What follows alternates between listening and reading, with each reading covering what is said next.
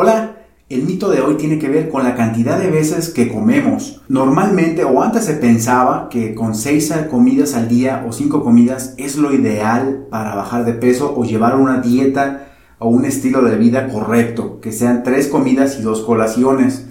Esto también ya está de manera extendida. Yo creo que si, si me ves a mí y sigues a otros canales te das cuenta que es algo que, que ya es un mito, ¿no? No tiene que ser así como normalmente creíamos que era lo ideal o lo correcto, ¿no? Hablando nutricionalmente. Lo que se conoce ahora es que es más importante las calorías que consumas durante el día que el número de comidas que lleves a lo largo del día. Tú puedes hacer perfectamente tres comidas al día sin ningún problema, sin colaciones y puedes estar eh, nutriéndote adecuadamente. Puedes hacer incluso dos comidas. Aunque personalmente yo nunca pongo una dieta de dos comidas, prefiero que mínimo sean las tres comidas al día el desayuno, la comida y la cena.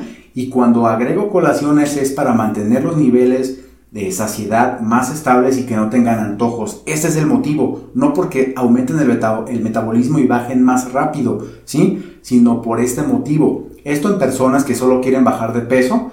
Ya con personas atletas, ahí sí ponemos casi cada 3 o 4 horas para incrementar la síntesis de proteínas y bueno, necesitan más calorías, entonces muchos de ellos como son comidas muy abundantes es más fácil fraccionarla en 6 comidas, en 7 comidas, en 5 comidas, pero este es el motivo principal, no porque van a bajar más rápido de peso.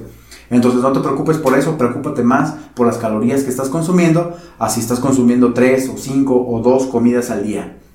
La sugerencia es que hagas 3 comidas al día, pero esto hay que precisarlo con tu nutriólogo. Saludos.